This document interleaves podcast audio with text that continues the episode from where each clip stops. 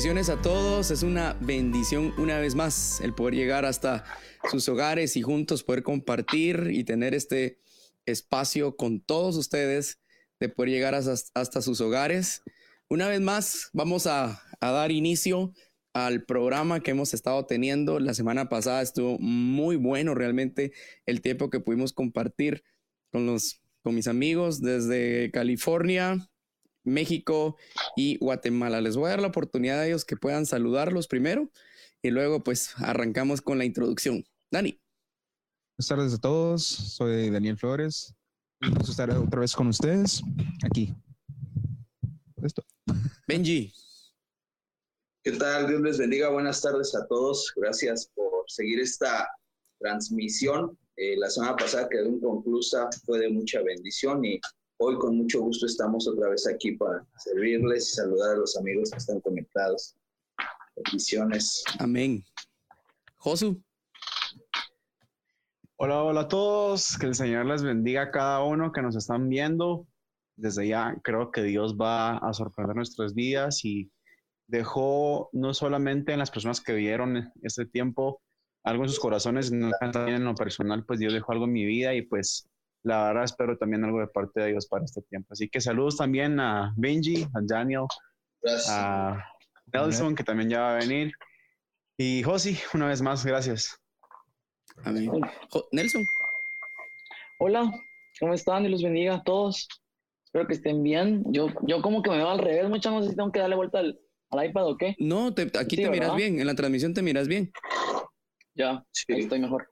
Saludos a todos, deseamos que sea un tiempo lindo, ¿verdad? Y que eh, aprendamos de, todo esto, aunque sea algo, ¿verdad? Y que podamos no solamente escucharlo, sino también aplicarlo en nuestras vidas, que es muy importante. Yo siento que hemos estado aprendiendo mucho, la verdad que hemos estado recibiendo en, en cada parte, cada, cada una de nuestras intervenciones ha sido muy adecuada, muy puntual. Para hacer una introducción eh, a, los que a los que se están conectando con nosotros, la semana pasada hablamos de generación emergente. Es muy probable que tú ni siquiera hayas visto la transmisión de la semana pasada. Y hablamos primero de que la generación emergente, hablamos de una generación que está, que está saliendo, y me gustó la, la analogía que hizo Benja diciendo que, que sumergirse es la diferencia de emerger, ¿verdad? es, el antónimo. Entonces, el emerger es salir a flote una vez más y creo que es lo que estamos tratando de explicar, lo importante de que haya una generación en este momento que, que resurja, una generación que se levante, una generación que empiece a levantarse con principios que tengan que ver con los bíblicos y sobre todo con ese liderazgo que Dios está eh, queriendo que nosotros tengamos. Vimos tres puntos con los cuales nos quedamos. Hoy vamos a ver tres puntos más.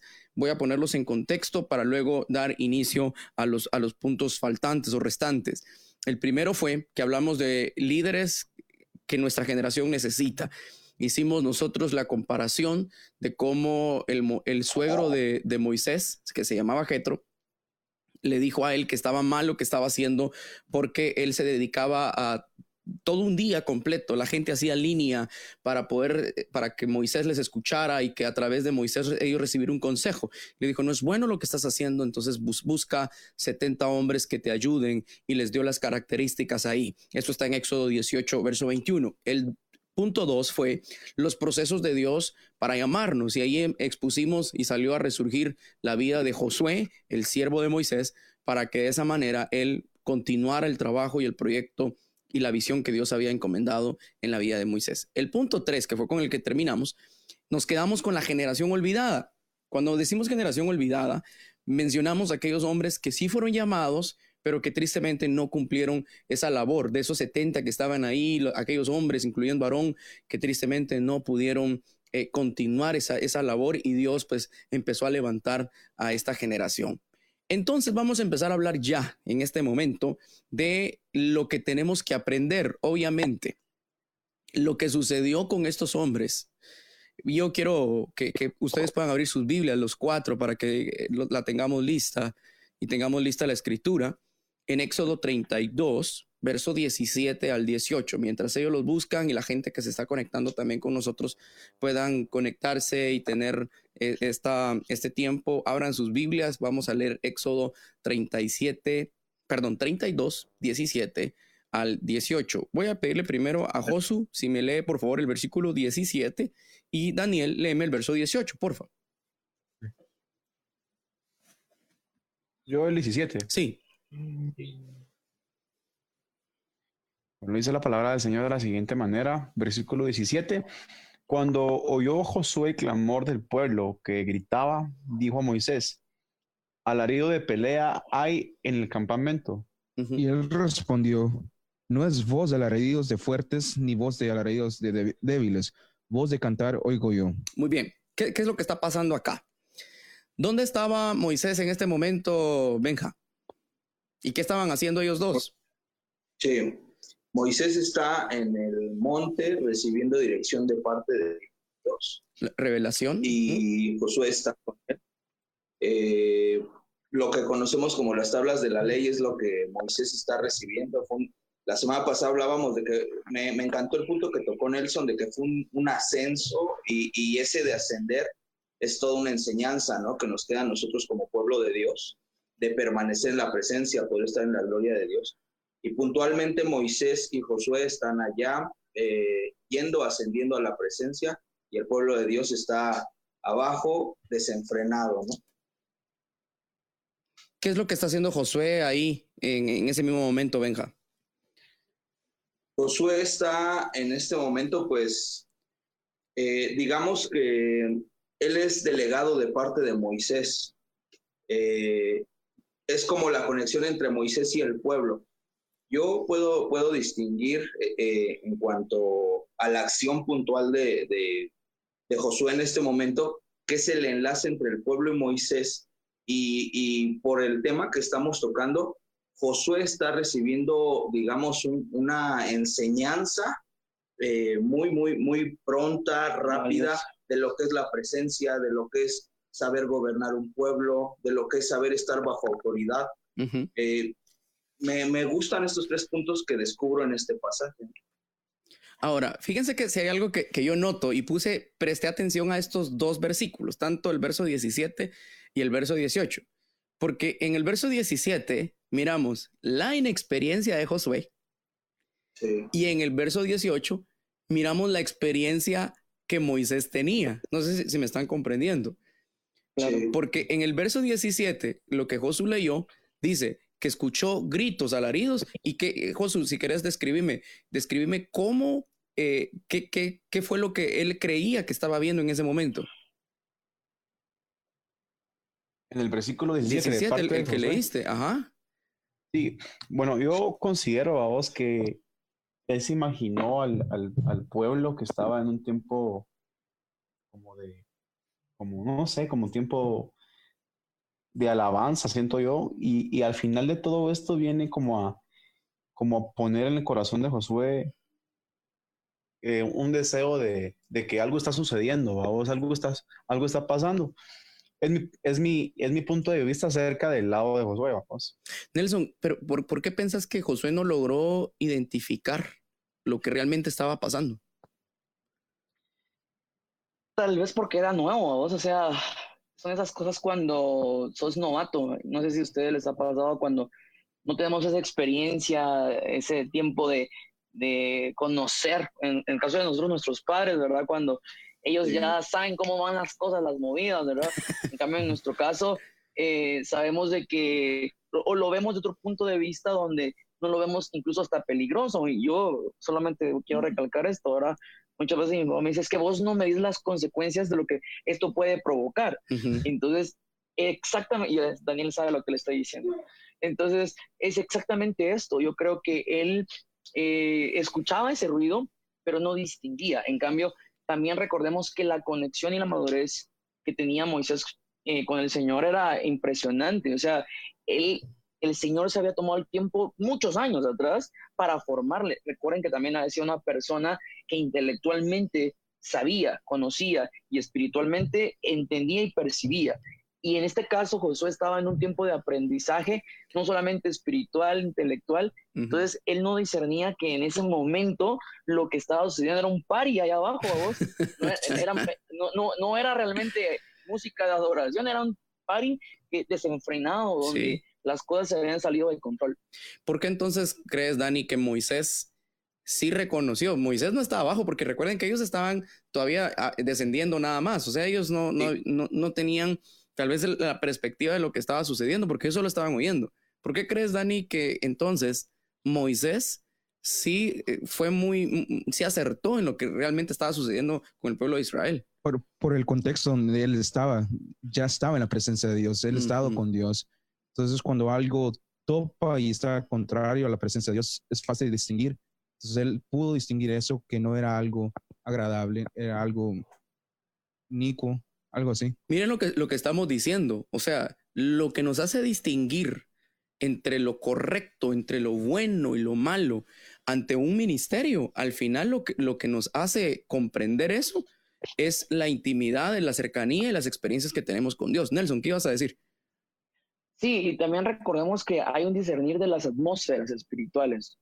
Entonces, eh, la, como decía Daniel, ¿verdad? La atmósfera espiritual en la que ellos venían, que era una la gloria. Venían de sagrada, claro. la máxima gloria, ¿me entendés? A una atmósfera de lujuria, de desenfrenado, de idolatría, de idolatría, de tantas cosas. Había un choque, ¿me entendés? Y probablemente como, como jóvenes, como novatos, a veces como que no sabemos distinguir eso. Yo no sé si les ha pasado a ustedes discernir exactamente. No sé si les ha pasado a ustedes. Hay gente que dice, ah, ¿por qué no cantamos tales canciones en la iglesia? Porque es lo que todo el mundo canta. Y a veces mi espíritu choca, dice, no, es que hay algo ahí que no me permite porque no va plasmado ahí el sello de la presencia de Dios.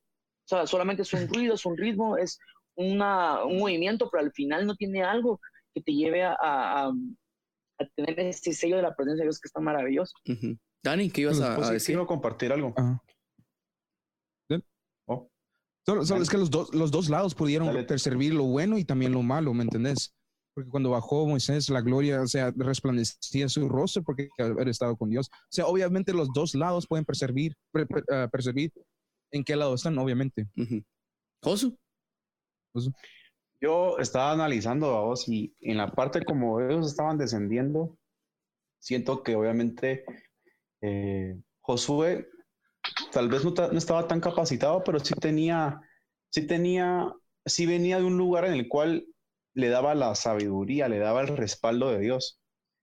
Y, tal vez no es que él no haya eh, percibido o haya tal vez eh, identificado qué era lo que estaba pasando, pero yo, yo creo, y no porque Dios no lo haya hecho, sino porque creo que Moisés conocía más allá que Josué a su pueblo, al pueblo que estaba y realmente, pues definitivamente dio a entender y conocía realmente el corazón también del pueblo y, que estaba corrompido, que, que, bueno, ustedes pueden leer en este capítulo y dice que estaban teniendo un tiempo en donde viene Dios y le dice a Moisés, hey, mejor desciende porque obviamente, pues tú sabes lo que está, pasando. un... Exactamente, tú sabes lo que está pasando. Entonces yo creo que en esta forma, pero mira, Moisés como... Él, él, él lo supo porque entonces Dios se lo dijo. Entonces la realidad, la realidad es porque estaba muy cerca de la gloria de Dios y, esa cercanía, claro. Claro, y no puedo, y no podemos tal vez menospreciar a Josué porque no, él no, porque no, distinguió. Como, no, pero obviamente sí tiene mucho que ver lo que dice Nelson de que, pues, eh, el que más conocía, eh, sobre todo Dios, pues, pero Dios le puso en el corazón a Moisés qué es lo que estaba pasando. Entonces, creo que Moisés estaba más cerca de entender lo que estaba pasando allá afuera. Claro. Pero, allá abajo, pero también Josué fue una persona que le impactó al momento de ver lo que estaba pasando más adelante. ¿Crees, Benja, que Josué aprendió de esto? Sí, por supuesto. Fíjate que estaba leyendo la nueva versión internacional y dice allí que se confundieron en que era un grito de guerra o de victoria, de derrota o de, victoria. Sí. O sea, el alarido era tan grande que pudiera, eh, pudiera como confundirlos entre que era victoria o sobre todo a Josué, entre que era una victoria o era una derrota. Y esto también creo que es una enseñanza porque eh, pudiéramos nosotros decir ahorita, precisamente por lo del COVID-19, ¿no? Esta es una victoria para la iglesia, pero en lo, en lo, profundo es que debemos de aprender a discernir lo que el Señor a través del Espíritu Santo nos quiere hablar. Y el mayor ejemplo es lo que me acabas de decir, si hay una enseñanza en esto, por supuesto, que la presencia de Dios es el filtro para decirte lo que es bueno, lo que es malo, eh, para, para hacerte racional las palabras de lo que está pasando. Y, y Moisés, eh, en esa autoridad que Dios le había dado, de inmediato identifica, este es un alarido de júbilo, este es fiesta. No, no eso Josué, Josué. En la mía, en la mía decía que era una, un lamento. Sí, claro, claro. Entonces, bien se pudiera confundir, ¿no? Una, un área de otra, lamento, guerra o victoria, y, y, pues realmente lo que, lo que estaba pasando es que el pueblo estaba desenfrenado. Claro. Fíjense que ah, yo vi dos características y, y, me, y, me, gustaron mucho, mucho, mucho lo, lo, que, tanto las aportaciones de dos. Porque, en primer lugar, entendamos que eh, hay dos fundamentos importantes de lo que tenemos que aprender nosotros. Uno, sí. la experiencia que Moisés ya traía. Josué dijo algo, claro. Moisés conocía al pueblo. Moisés llegó hasta Egipto cuando se encontró al Señor allá en la zarza y después de que salió, él empezó a tratar con un pueblo difícil que al verse en la primer en la primer barrera que fue el mar rojo, empezaron a remeter en contra de él al ver su, su primer eh, choque que tuvieron al, al, renegar, obviamente Moisés ya tenía esa, esa, esa experiencia con el pueblo y sabía cómo era el pueblo. Pero eso es, eso es sí. fundamental. O sea, miramos, la experiencia que nuestros ministros, que los pastores nos pueden dejar es, es, tan importante. Y fíjense que mi papá lo dice, el colmillo. O sea, ese colmillo es vital. Sí. O sea, nosotros debemos entender, generación, claro. líderes que se están levantando en nuestras iglesias, no pueden decir que se las saben todas o no podemos decir que no las sabemos todas cuando realmente no tenemos la experiencia. ¿Cómo tenemos la experiencia? Y aquí va el, el, segundo aspecto que para mí es fundamental en esto. Es la experiencia. Es la experiencia que tenemos con Dios. O sea, esa cercanía, esa intimidad que logramos tener con el Señor, yo creo que eh, es tan importante y es vital. Yo creo, yo quiero ver si puedo hacer algo. Eh, quiero intentar compartirles una imagen. No sé si voy a lograr, no sé si voy a poder hacerlo porque, por la, porque estoy ya compartiendo acá. Vamos a ver, yo creo que sí me deja. ¿Pueden ver ustedes esto? Sí. Ah, perfecto. Sí. Ideal. Miren, miren, lo que dice. Sí. Vamos a ver algo y una característica fundamental, porque está hablando de lo que cuando Josué oye el clamor, cuando esta palabra, esta, no sé si lo pueden ver ustedes. No. De tú. No, sí sigue todavía. ¿Sí sigue la transmisión? Creo que sí. Ok, bueno. Bueno, el asunto es que lo que yo, lo que yo quiero que entendamos es que básicamente, muchachos, con esto que estamos, estamos viendo y estamos aprendiendo juntos, es que la experiencia que tenemos, la experiencia que tenemos tanto en, en el trabajo y en la obra, es tan importante como la experiencia espiritual que, te, que, que, debemos de tener con el Señor. Le voy a dar un espacio a cada uno para que hable con relación a esto y luego avanzamos al siguiente punto. Josun, por favor.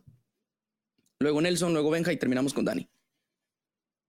Perdón, José, perdón, ¿me puedes repetir la pregunta? Me, me, gustaría que dieras tu apreciación de lo que debemos aprender nosotros en este momento de esta historia que estamos escuchando. Yo creo que cada uno como, como ministro de, del, del, llamado que Dios nos ha dado para predicar su evangelio, eh, creo que son, podemos resumirlo en tres partes. Número uno, que Dios levantó a un hombre llamado Moisés y pues viene y le da un legado y una estafeta para que otro siervo venga a, a, cumplir la obra de Dios. Y aquí voy al primer punto, que es que la obra de Dios no depende del hombre, sino pues depende de, de él, obviamente. Pues Me, obviamente no, no, no podemos hacer nada sin él. Todo tiende a, a que él pues pueda hacer su voluntad. Y definitivamente es, su obra. Dos, creo que era necesario que Josué pudiese subir con, con Moisés para aprender mucho. Yo creo que de eso se trata, que podamos aprender. Y, aquí no es como que eh, uno está acá porque es todo se lo sabe y, yo en lo personal pues, estoy muy consciente de eso, que no importando en la posición o en el lugar que estemos, no es que no la sepamos todos. Y creo que como ministros es necesario aprender de los demás, es necesario aprender de los errores. Y por cierto, yo estoy seguro que eso es lo que forma la experiencia, los, los errores que uno puede cometer. Es, bueno en parte cometer errores, pero pues Dios lo permite. Y número tres, definitivamente cumplir el propósito de Dios en el tiempo indicado, creo que es lo que, lo que a nosotros como hijos de Dios, para los que nos están viendo, viene a darnos una paz y una seguridad que Él va a cumplir su propósito en nosotros. Amén. Nelson.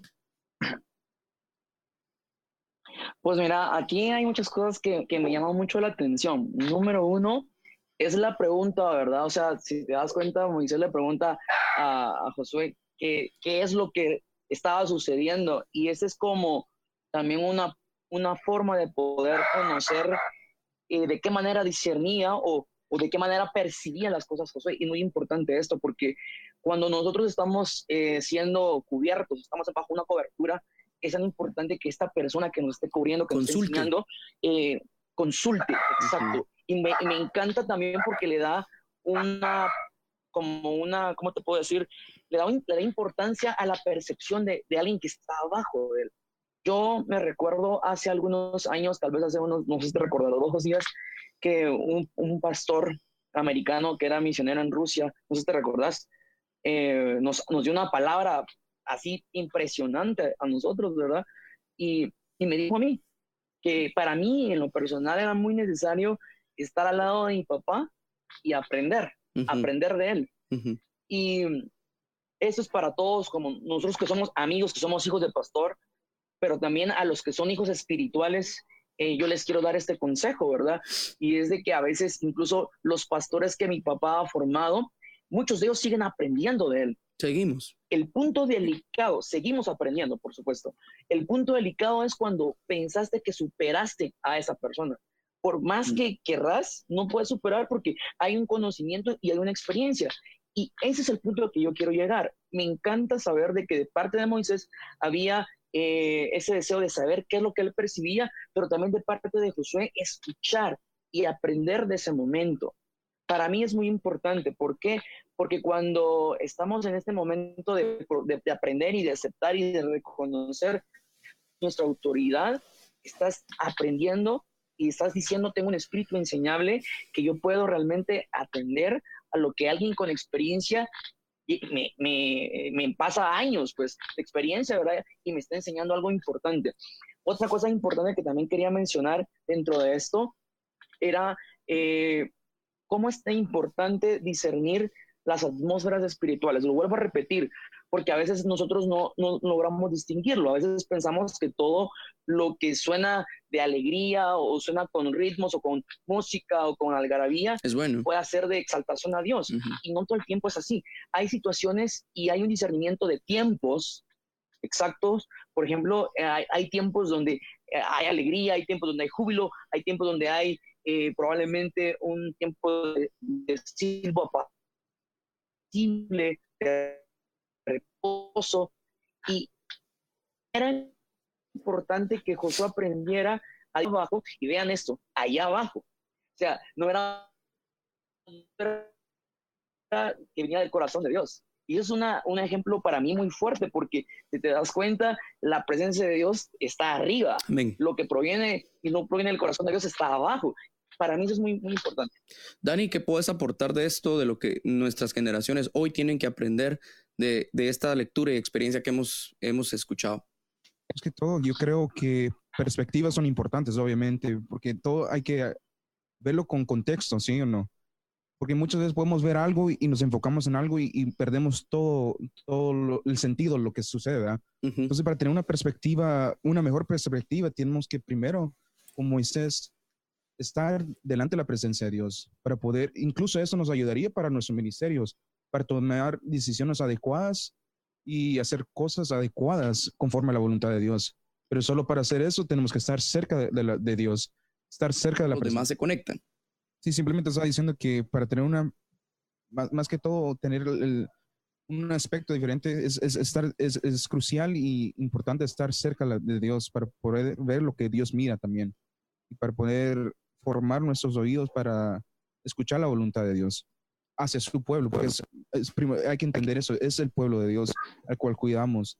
Entonces, para cuidarlo adecuadamente, tenemos que escuchar la voz de, de nuestro Dios, que es nuestro pastor. Amén. Bueno, tenemos que oír la voz de Dios y al mismo tiempo la voz de nuestro pastor que nos dirige. Benja, te voy a dar el tiempo para que toques ese punto, por favor.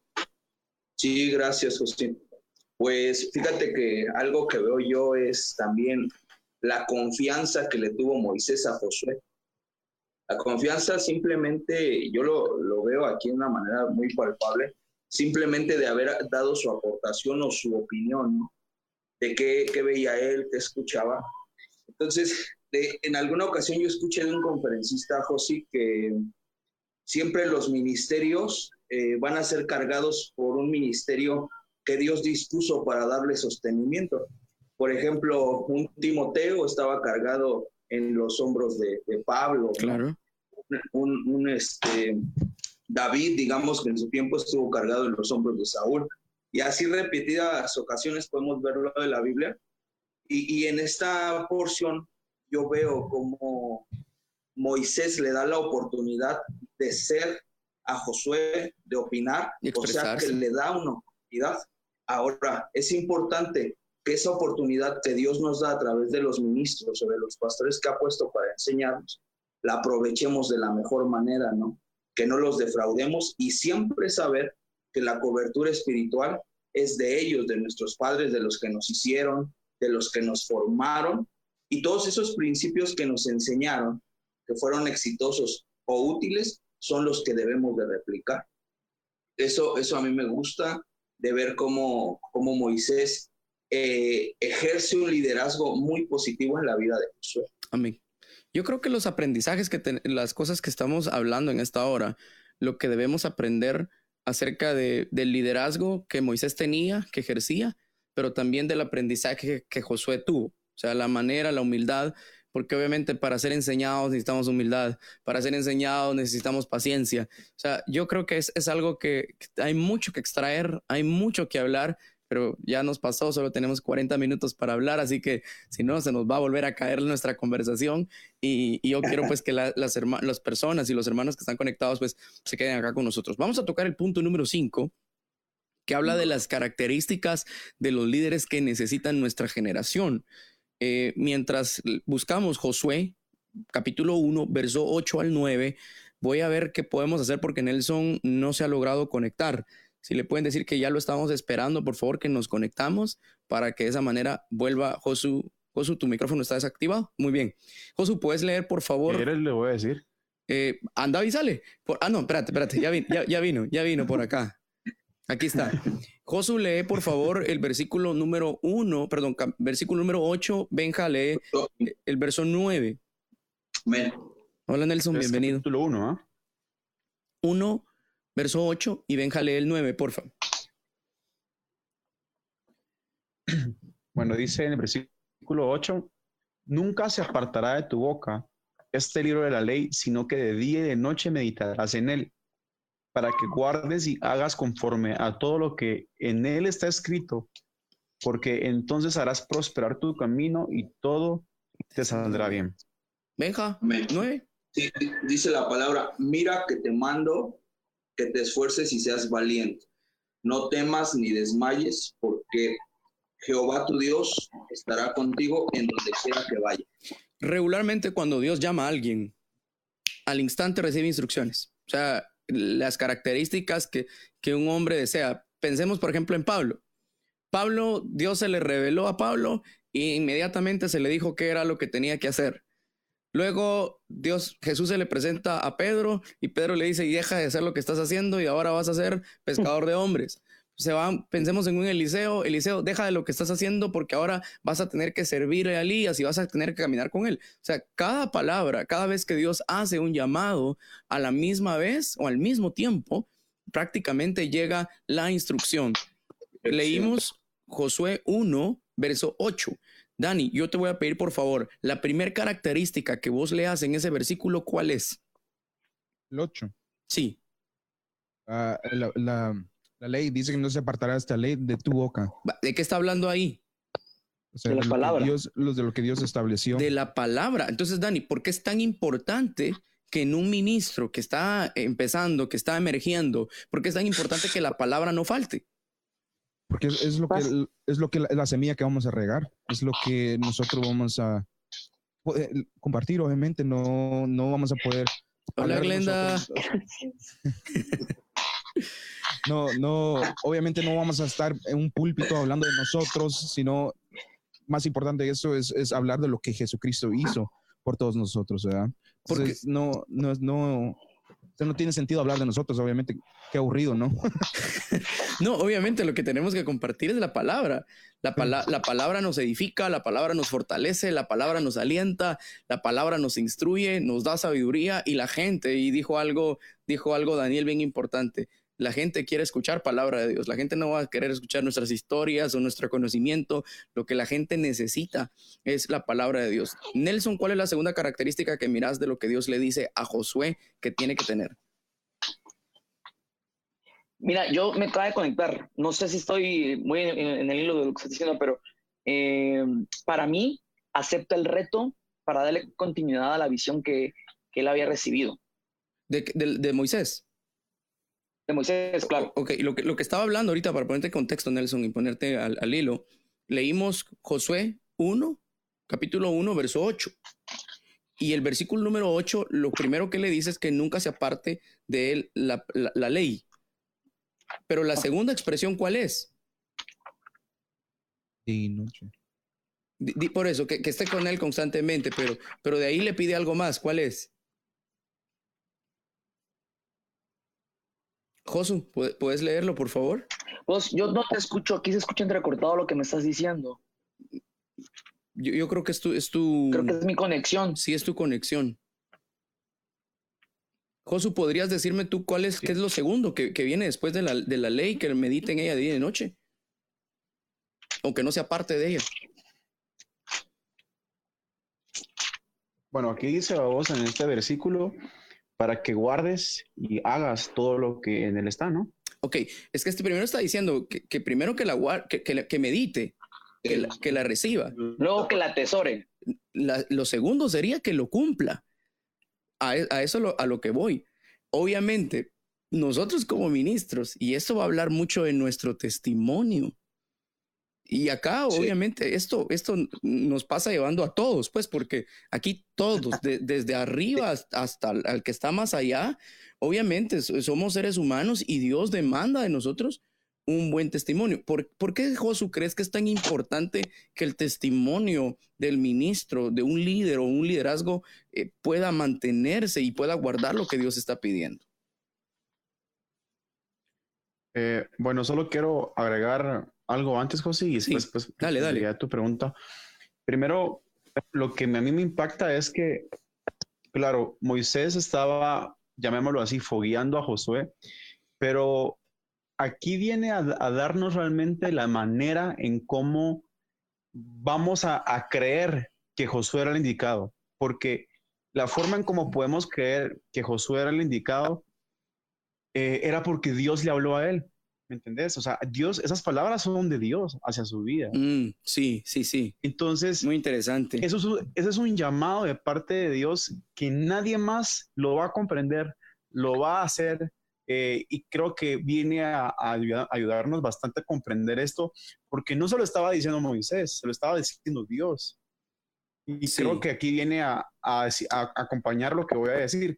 Y a través de eso, lo, lo que tú me decías en tu tu pregunta, para mí la, la vida de Josué eh, fue retante, ¿me entendés? Por eso es que el Señor le decía, esfuérzate y, y no te intimides y no, y no, y, no, tengas miedo, o sea, yo voy a estar con vos. Y fue un reto al punto de que no solamente pudiera liderar sobre todas las cosas, que guarde su testimonio. Y para mí era importante que él, él pudiese, o que podamos entender que él estuvo con Moisés y pudo dar a entender su testimonio ante Dios pudo a, que, a ver que la gente, o sea, entender que la gente pudiera ver que Dios estaba también con él, que Dios estaba eh, realmente respaldándolo y que él era consagrado y, realmente él tenía el deseo de darle a Dios siempre todo. Entonces, creo que esto viene como a, como a tener o a, resumir esta parte en una frase y es a concretar, a sellar. Josué tenía una buena relación con Dios.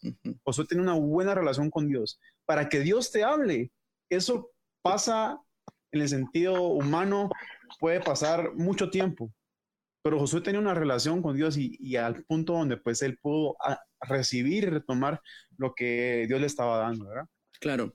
Ahora, vamos a, voy a resumir ese versículo 8. nunca sea parte de tu boca, o sea, eh, es, algo que debe estar, la palabra de Dios tiene que estar en nuestros labios. Segundo, eh, esto tiene que estar constante, que meditemos en ella. Tercero, que la guardemos. Pero ¿cuál es la consecuencia de aplicar estos principios eh, en nuestra vida, Benja? La última pues, parte de ese versículo. Ok, la última parte dice, conforme a todo lo que en él está escrito, porque entonces hará prosperar tu camino y todo te saldrá bien.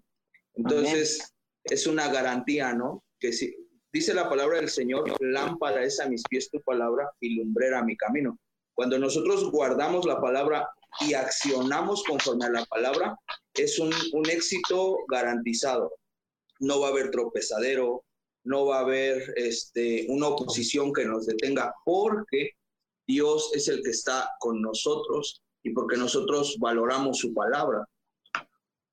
A mí lo que, lo que me impacta es esa, esa palabra, porque el Señor le está diciendo, harás prosperar tu camino. Y cuando dice todo, todo, o sea, todo, definitivamente. La persona que, que camina. Todas las áreas. claro, la persona que camina con Dios, la persona que guarda la palabra de Dios, que la atesora, que la cumple y que ese llamado y cree en ese llamado, miren lo, que pasa.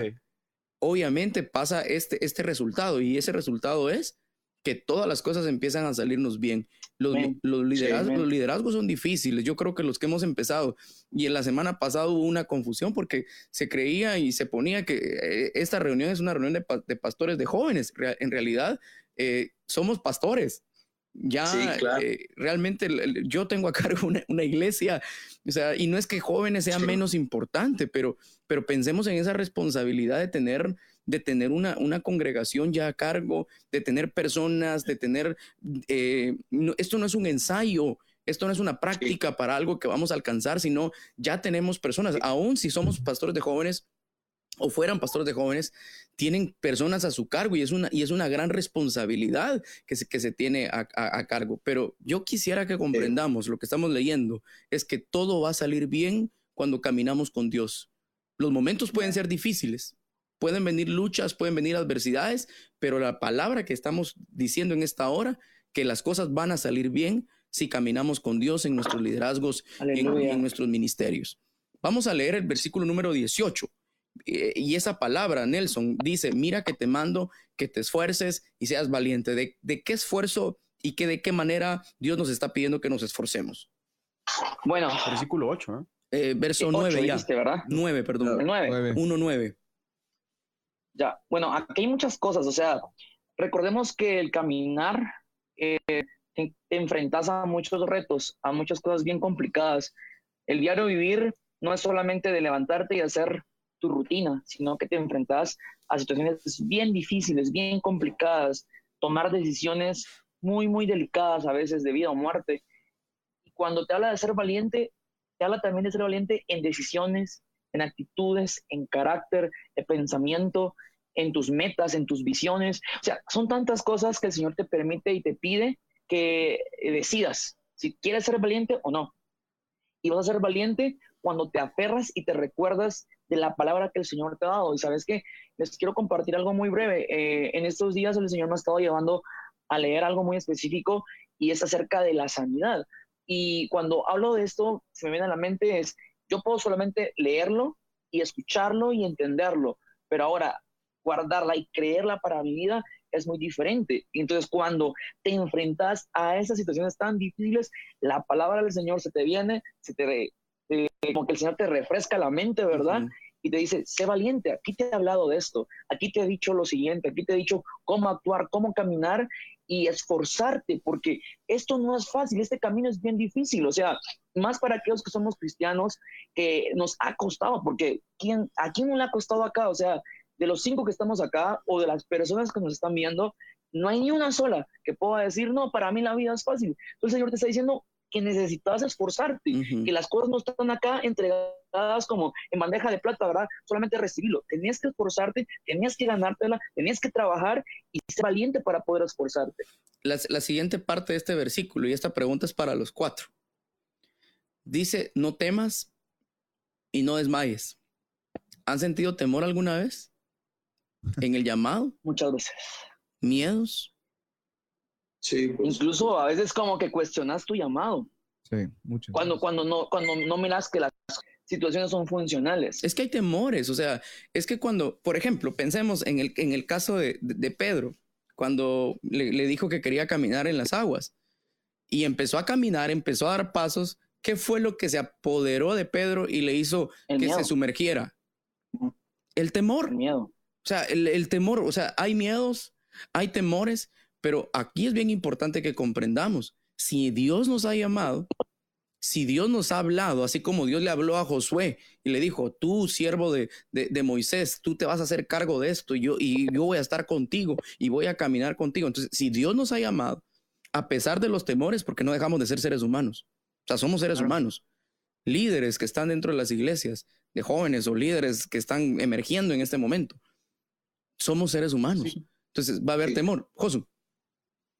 Eh, yo puedo verlo en la parte humana y puedo ver que, bueno, Josué tenía un corazón y Dios conocía ese corazón. Yo no sé a vos, pero por ejemplo, en mi caso, yo puedo tener un corazón de, de o mi personalidad tal vez, enfrentarme a retos me da mucho miedo. Y tal vez Dios conocía el corazón de, de Josué y por esa razón era necesario que le hablase.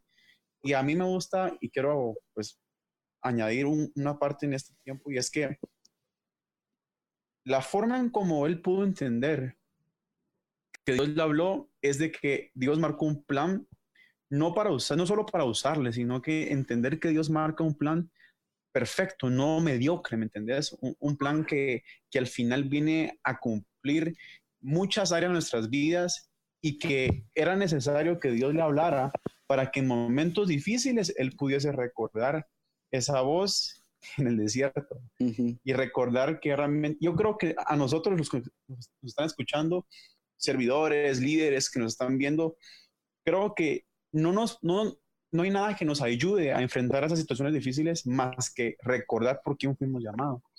Amén. Nuestro punto de partida, nuestro punto de inicio. Ahora, Benja, yo te voy a dar un tiempo para que le digas a aquellas personas porque no les voy a, la segunda parte dice no temas ni desmayes. En algún momento pudimos haber desmayado cualquiera de nosotros, pero no vamos a hablar en este momento de los desmayos que hemos tenido, sino vamos a hablar de lo que Dios ha hecho y nos ha fortalecido.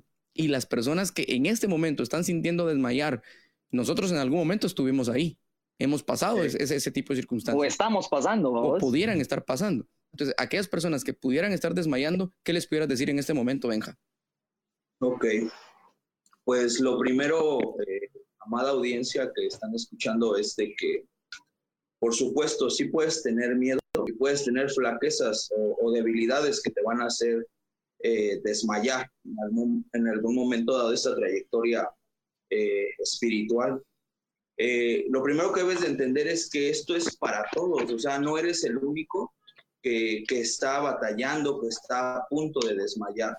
Pero cuando tú lees este versículo completo, eh, Jehová le dice a, Josué, mira que te mando que te esfuerces, o sea, anticipadamente ya le está diciendo que va a haber pruebas y que va a haber momentos donde él, donde él va, va a desear de corazón renunciar, haber dicho, este, no soy mejor que Moisés, ¿qué hago yo aquí? O sea que es un sentimiento natural que puedes estar tú sintiendo ahora de desmayo. Lo que no sería natural es que permanezcas ahí.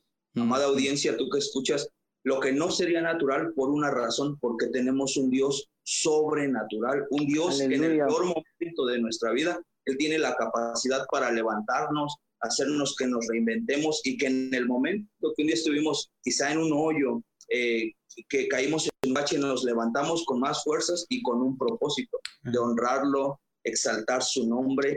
Así que sí podemos estar en un tiempo de desmayo, pero yo te animaría a que no te quedes ahí. Alza los ojos a los cielos, porque de ahí viene tu socorro. Dice la palabra del Señor, mi socorro viene de Jehová, que él hizo los cielos y él hizo la tierra. Amén. Dani, ¿crees que podemos tener temor? O oh, perdón, ibas a seguir a decir algo más. No, no, no. no ¿estamos?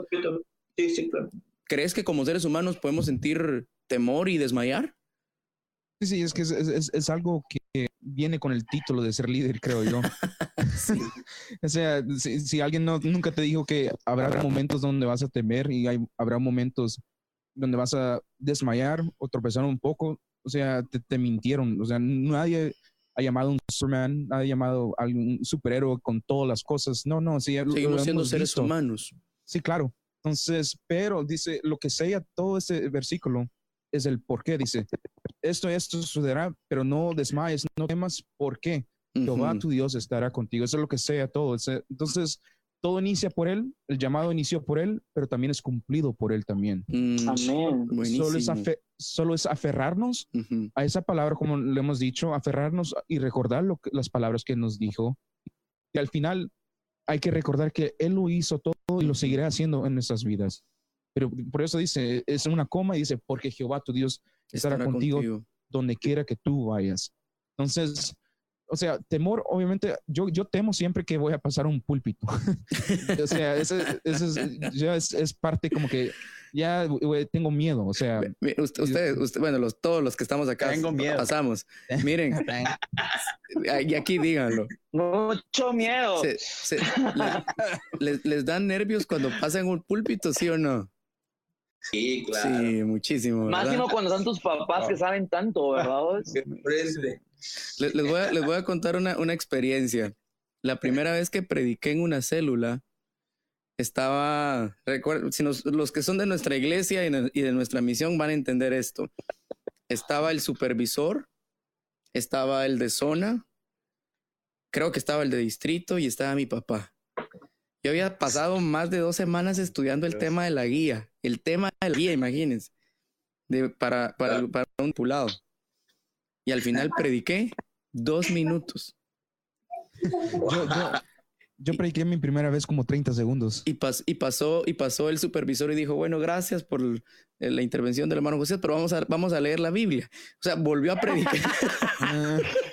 no, y a, y, a, Daniel le creo que 30 segundos, porque cuando era niño, les cuento algo de Daniel, levanta la mano Daniel, a Daniel le, daba pena hablar en público y cuando, cuando yo andaba con él me decía preguntar, mandaba a preguntar porque él tenía miedo de preguntar frente a los demás. es que vos predicaste una semana por minuto, fuiste bien sincronizado. Sí, es cierto. Y, de ahí, de ahí la, la, primera vez que prediqué en una iglesia, o, o en la iglesia, mejor dicho, prediqué en una vigilia. Regularmente las vigilias en Guatemala empiezan a las 10 de la noche y terminan a las 6 de la mañana y ahí, ahí habían tres servicios. Habían uno que empezaba a las 10, terminaba como una, luego otro empezaba a la una y terminaba a las 3, había un receso de 3 a 4 de la mañana, ahí terminaba el, receso, pero a las 4 de la mañana comenzaba el, último servicio y ese servicio me tocó predicar a mí. O sea, donde, donde ya todos están así casi que se están durmiendo, la mayoría se ha ido.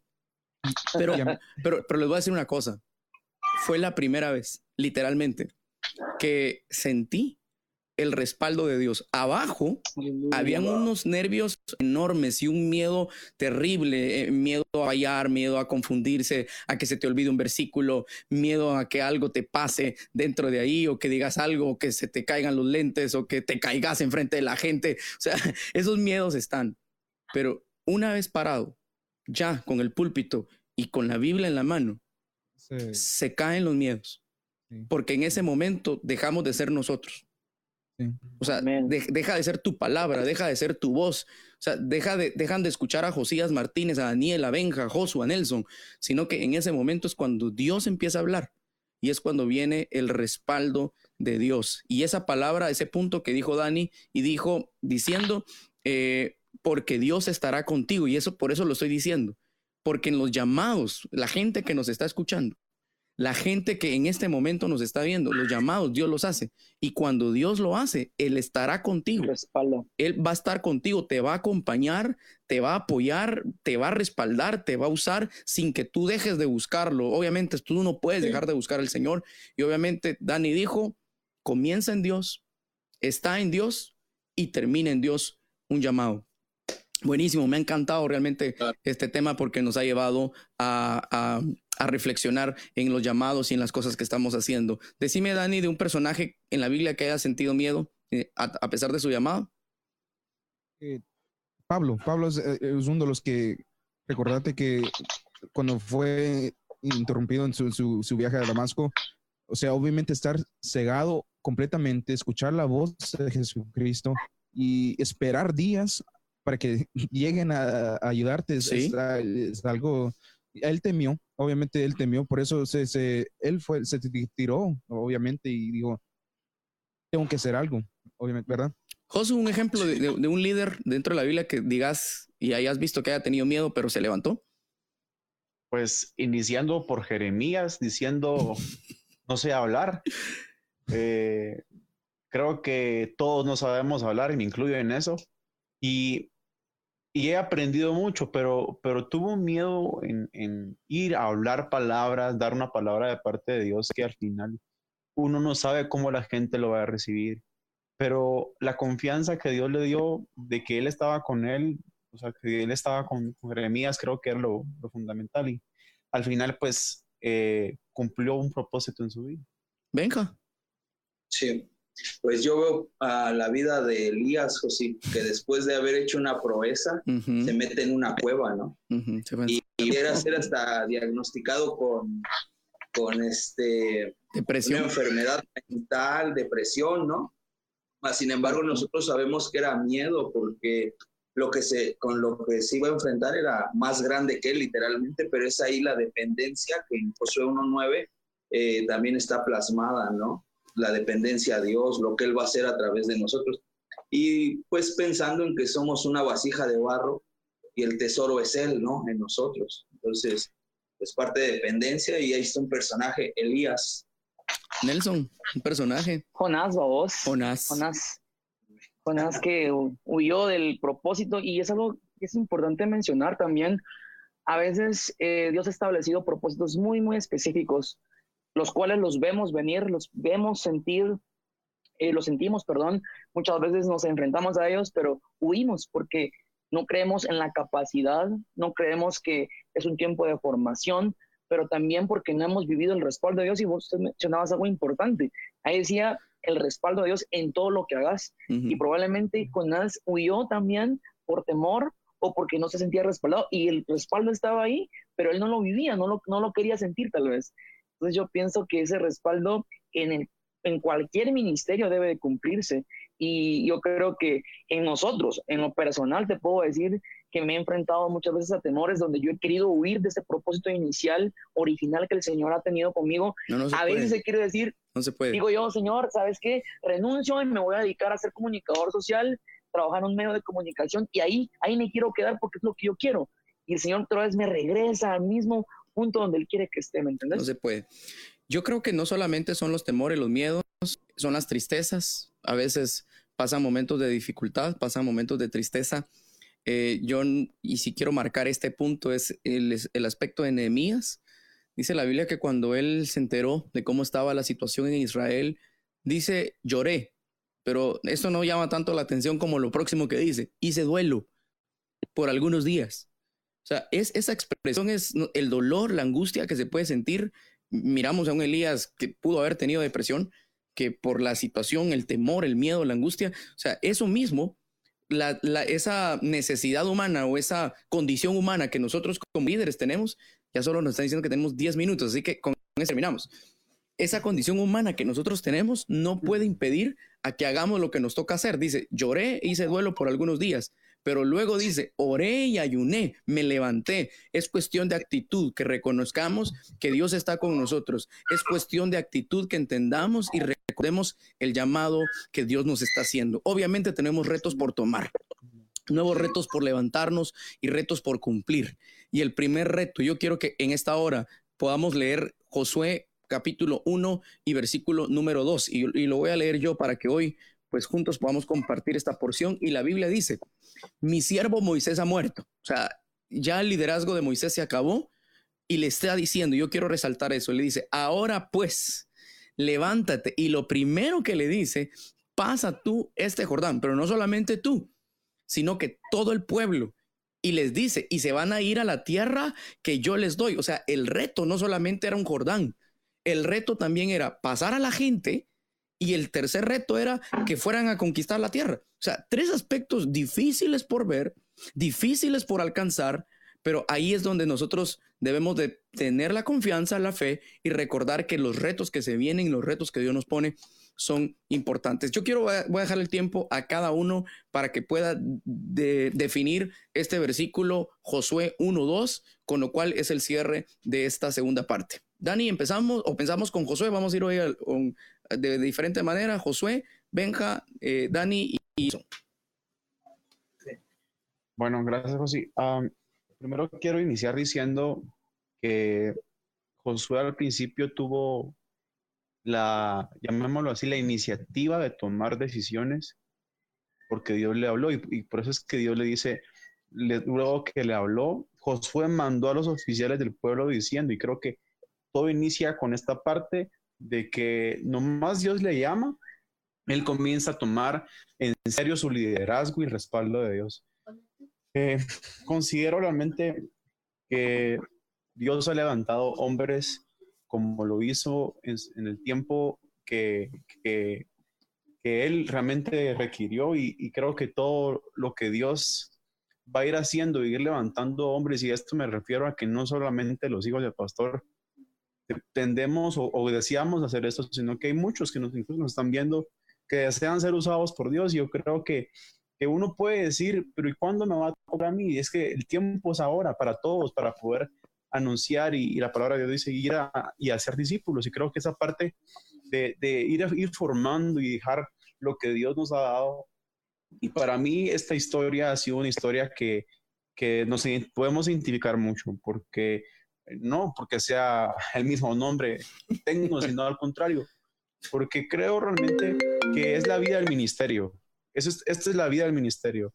Un llamado, una formación, un liderazgo, una personalidad, el tratar con gente. Creo que es una formación muy especial, pero quiero terminar diciendo que Dios va marcando ese plan, ese propósito en nuestras vidas hasta el momento que no a nuestro tiempo, sino el tiempo de Dios. Así que creo que si tú en tu, momento te has desanimado, ya no quieres y le dices a Dios, pero ¿qué me corresponde a mí?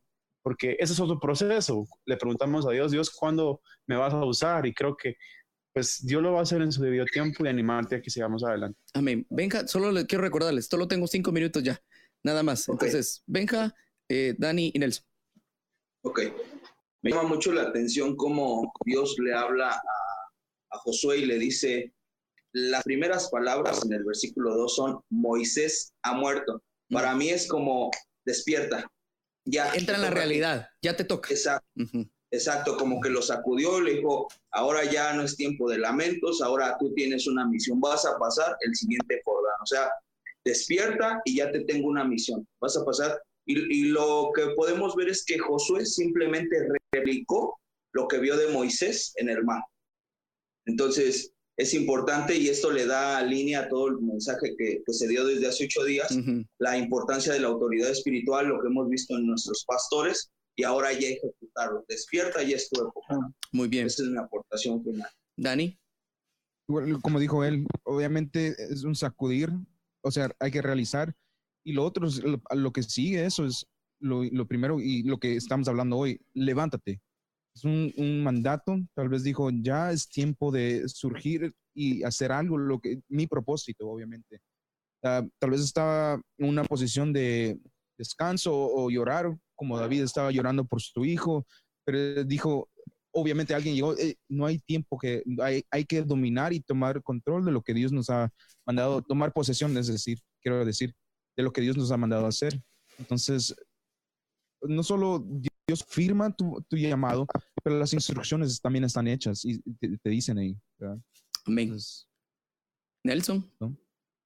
En este caso, para mí, aceptar el reto, ¿verdad? O sea, además de levantarte, eh, tener la actitud de aceptar el reto, de darle continuidad a la visión que había sido recibida por su mentor.